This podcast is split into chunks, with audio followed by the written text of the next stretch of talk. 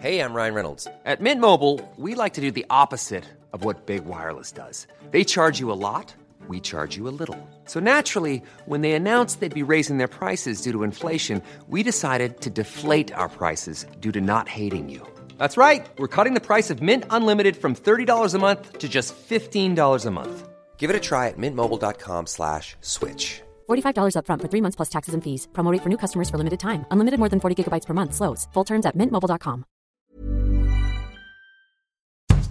Bonjour et bienvenue dans Podcasting, le podcast quotidien d'actualité du Grand Sud-Ouest. Chaque jour, suivez-nous à la découverte de l'information régionale avec les journalistes du territoire. Je m'appelle Jean Berthelot de l'Agleté.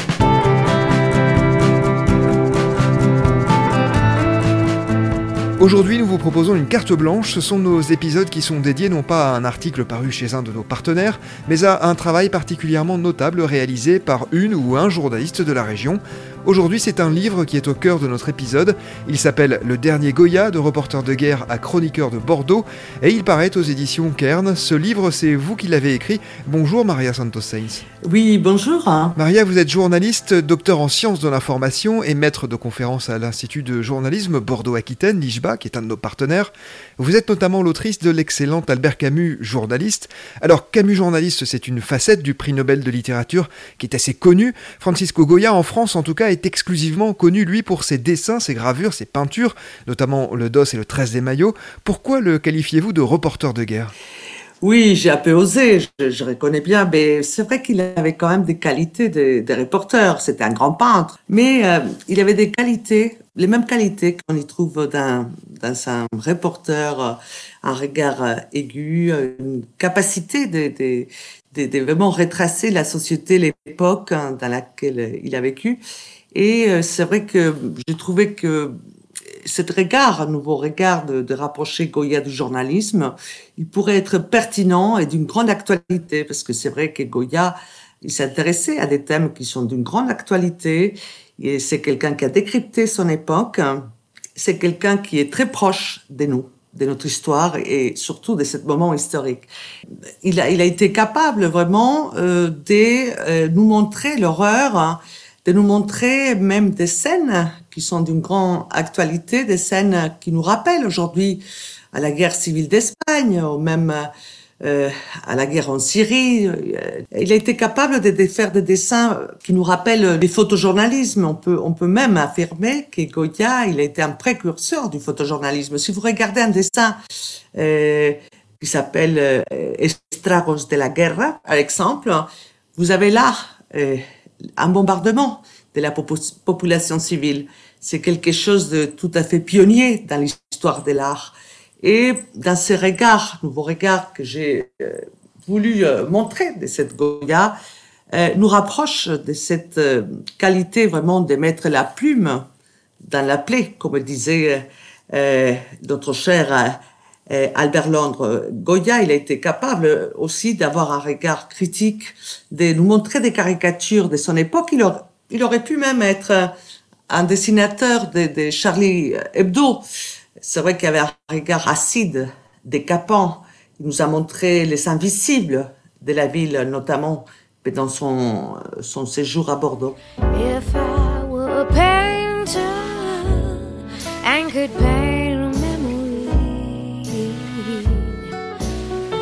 Inside the swirling skies to be with you.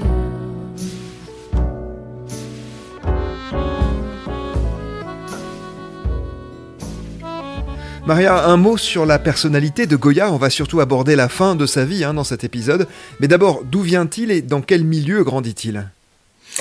Ah ben, C'était quelqu'un d'une famille très simple. Hein. Son père, c'était un maître d'horreur. Hein. C'est quelqu'un qui a eu un parcours d'autodidacte. Vraiment, il n'a pas effectué des, des, des, des études d'élite, d'une formation à l'université. C'était comme à l'époque. Il a, il, a, il a travaillé comme, peintre, d'abord comme apprenti dans un atelier à Saragosse, puisqu'il était originaire d'un petit village de, l'Aragon. Et c'est là qu'il a appris, en regardant les maîtres, il a appris doucement. C'est quelqu'un qui a évolué pendant des années, quelqu'un qui a pris, qui, avait un regard, euh, comme je disais, très aigu. On peut dire que c'est quelqu'un qui s'est créé à lui-même et qui a évidemment dépassé ses maîtres. Son grand maître, c'était dans une première partie Velázquez, puisqu'il a il a, il a copié, il a appris aussi en regardant les, les grands tableaux, de, les grandes toiles de, de, Velázquez, mais également avec un autre peintre de la cour d'Espagne, c'était Menz, et il a, il a réussi à, à dépasser parce qu'il avait un regard vraiment euh, psychologique des personnages. C'était quelqu'un qui avait des qualités de physionomiste, euh, quelqu'un qui était capable de, de, de, trouver euh, les portraits psychologiques des gens qui, a, qui a, qui a peint. Euh, il, a, il a fait la peinture, les portraits des grands puissants, des rois, de tous les aristocrates, des grands d'Espagne. Mais à la fin de sa vie, c'est ça que j'ai trouvé très intéressant, il se détache de tous ces puissants et finalement il s'intéresse, disait Camus, à tous ces gens qui subissent l'histoire, aux invisibles. Il s'intéresse euh, à Bordeaux, euh, aux mendiants, il s'intéresse aux fous de Bordeaux, il s'intéresse à, à toutes les, les gens qui, qui souffrent, et il donne une voix aux opprimés. Maria, votre livre s'intéresse particulièrement à la dernière partie de la vie de Goya lorsqu'il s'installe à Bordeaux. Qu'est-ce qui l'amène dans cette ville et qui fait-il? Ah ben, il a dû partir, euh, c'était un exil volontaire, mais c'est vrai que après les retours de l'absolutisme de Ferdinand Doucet en Espagne, Goya, il se sentait vraiment euh, très, très, très surveillé. Et même s'il n'avait pas la menace du roi direct, il continuait à être peintre euh, de la cour. Hein. il sentait cette ambiance vraiment répressive, les retours de l'Inquisition. Et euh, il décide de quitter l'Espagne, comme beaucoup des amis, des amis intellectuels, d'autres hommes aussi éclairés, puisque c'était Goya, un, un enfant des Lumières. Et il décide de quitter Bordeaux avec une excuse pour euh, médicale. Il décide de s'installer à Bordeaux, parce qu'à Bordeaux, il avait plusieurs amis euh, intellectuels, où il retrouve une communauté espagnole assez importante des exiliés. Et c'est Bordeaux où il va trouver, comme je disais, un bonheur, une liberté.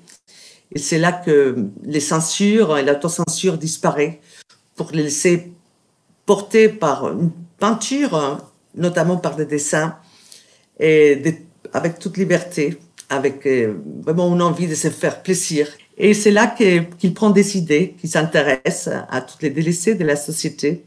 C'est là que Goya va décider les prostituées, les condamner à mort, les gens qui vont passer à la guillotine. Mais il va il va nous montrer l'abandon des classes populaires, et il dénonce l'égoïsme et le mépris des, plus riches. Et c'est là, c'est Goya euh, plus engaillé. Oh, newspapermen meet such interesting people. They wallow in corruption, crime and gore. Ting-a-ling-ling, city desk. Pull the press, pull the press. Extra, extra, read all about it. It's a mess, meets the test. Oh, newspapermen meet such interesting people. It's wonderful to represent the press. Oui, c'est ça, c'est un, un, Goya plus social que jamais, hein, que l'on retrouve à Bordeaux, un homme révolté contre toutes les injustices. On y trouve déjà euh, les dernières années en Espagne. Euh, lui, il s'est permis aussi de, pouvoir aller plus loin et de critiquer les excès euh, de la religion, par exemple. C'est vrai qu'il a dénoncé l'obscurantisme. C'est là que, que, la lecture de Goya devient très actuelle. Et si on parle aujourd'hui de cet obscurantisme, déjà lui, il avait il avait connu ce fanatisme religieux. Il faut savoir aussi qu'à cette époque, en Espagne, il existait l'Inquisition et lui, il a été même poursuivi. Et il a eu cette menace euh, quand il a dessiné et toute la série des caprices où il va effectuer, réaliser une critique sociale des mœurs, des vices des hommes. Goya a dû retirer, retirer tout de suite de la vente euh, toutes ces séries parce qu'il risquait d'être emprisonné par, l'Inquisition. Mais à Bordeaux, c'est vrai que cet engagement social, il devient encore plus fort, notamment avec euh, cette manière de donner une voix aux opprimés. Il nous montre pas les riches, il nous montre pas euh, cette classe aisée que, parfois il fréquente, notamment la communauté espagnole qui, qui est à Bordeaux, puisqu'il y avait beaucoup de des aristocrates espagnols qui étaient exiliés, des, écrivains, mais lui s'intéresse vraiment aux gens de la rue. Et, c'est là que j'ai trouvé très, très intéressant cette Goya qui, qui nous montre une autre Bordeaux. Maria, au-delà de cette critique de l'obscurantisme religieux, et on n'a aucun mal à voir euh, l'actualité et toute l'acuité de cela, au-delà donc de cette critique, en quoi est-il pour vous si actuel? Ce qui nous a vraiment laissé une iconographie qui permet de comprendre notre époque. Quand j'y pense à toutes ces images de désastres de la guerre, quand il était un peu euh, un reporter des, guerres, on voit des images de la souffrance, de, l'horreur, de la barbarie. On, a pu trouver aussi une manière de, dénoncer la, violence. On peut même affirmer que Goya a fait avec ses dessins tout un traité euh, de la violence. Mais c'est pas seulement ces dessins-là, des, désastres de la guerre où, Goya il nous parle encore aujourd'hui. Il y a encore des conflits armés euh, dans le monde, il y a du terrorisme également. C'est vrai que Goya, il dénonce, euh, il a dénoncé l'obscurantisme de l'époque. C'était euh, un enfant des Lumières. C'est quelqu'un qui a toujours défendu la raison, la justice, la qualité, des valeurs républicaines.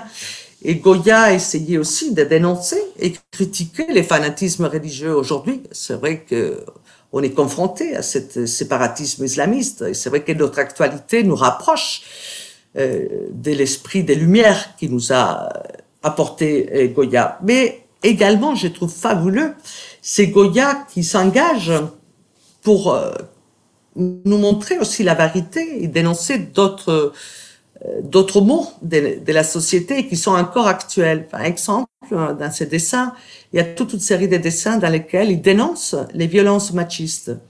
On voit comment des femmes, elles sont maltraitées par ses maris ça aussi, ça fait partie d'une question des sociétés qu'aujourd'hui il reste très actuel. C'est là que Goya, il est tout à fait notre contemporain.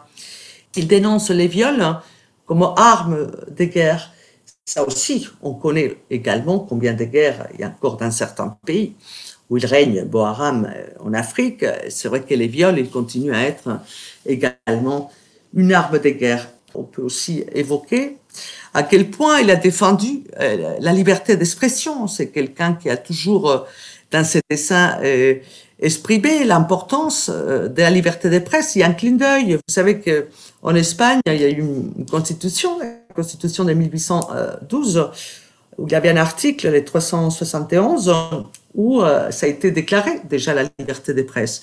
Et Goya, dans un des dessins, il fait référence euh, et il montre à quel point c'est important de pouvoir s'exprimer librement par les biais des caricatures, par les biais de l'écrit aussi, pas seulement des, des, des dessins. Donc euh, aujourd'hui, dans lesquels on est dans ces débats, notamment en France, concernant les limites de la liberté d'expression, Goya nous apporte un éclairage très important, et c'est là son actualité.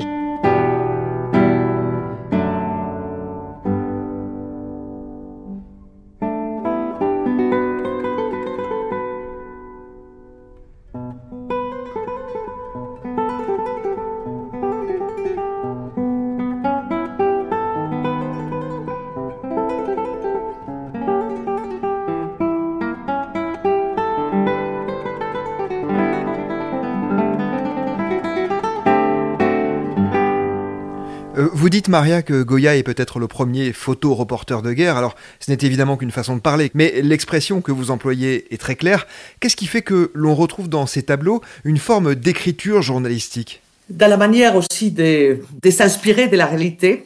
Et euh, Goya, on peut dire aussi qu'il a cette euh, quête qui a tout reporter d'aller euh, chercher la vérité il essaye de se documenter et parfois il, se rend sur le terrain. Il y a des dessins dans lesquels il s'inspire des faits divers. Il essaye aussi de préparer et de mieux connaître avec des témoignages. Il y a une préparation aussi, comme tous des grands reporters, d'une actualité qu'il lui-même essaye d'immortaliser. Il nous montre les moments les plus forts comme un reporter. Il a vu euh, pendant la guerre de l'indépendance en Espagne, le désastre de la guerre, toute cette série, des moments où la barbarie et l'horreur, étaient très présents. Et finalement, ces dessins, c'est là qu'il y a des moments, euh, il est capable de capter les moments plus forts qui représentent euh, tout l'emblème d'un drame. Et c'est là, et on le voit, il y a eu des études qui montrent à quel point il nous a laissé un héritage, même si la photographie va être inventée euh, quelques années plus tard, à la, à la mort de Goya, déjà, euh, il y a de nombreux euh, photographes, photoreporters hein, qui vont s'inspirer. On peut faire un parallélisme un certain, euh, avec certaines photos des capas pendant, par exemple, les miliciens qui étaient abattus pendant la guerre civile espagnole. On y trouve aussi des rassemblances avec, des dessins des dessins de, de Goya. Il nous a vraiment laissé une, une iconographie qui est très forte hein, et dans lesquels il représente euh, les moments les plus dramatiques euh, d'une actualité, comme tout journaliste ou photoreporter. Merci beaucoup Maria Santos Sainz. Je rappelle le titre de votre livre paru aux éditions Kern, Le dernier Goya, de reporter de guerre à chroniqueur de Bordeaux. C'est la fin de cet épisode de podcasting. Merci à Anne-Charlotte Delange, Lisa Feignet, Mathilde Deleuil et Marion Ruot qui m'ont aidé à préparer cet épisode, ainsi qu'à Gabriel Taïeb qui l'a réalisé. Podcasting, c'est le podcast quotidien d'actualité du Grand Sud-Ouest. Retrouvez-nous chaque jour à 16h30 sur notre site et sur nos réseaux sociaux, ainsi que sur ceux des médias indépendants de la région qui sont nos partenaires. Retrouvez-nous aussi sur toutes les plateformes d'écoute, dont Deezer, Apple Podcasts ou Spotify. Podcasting, c'est l'actu dans la poche.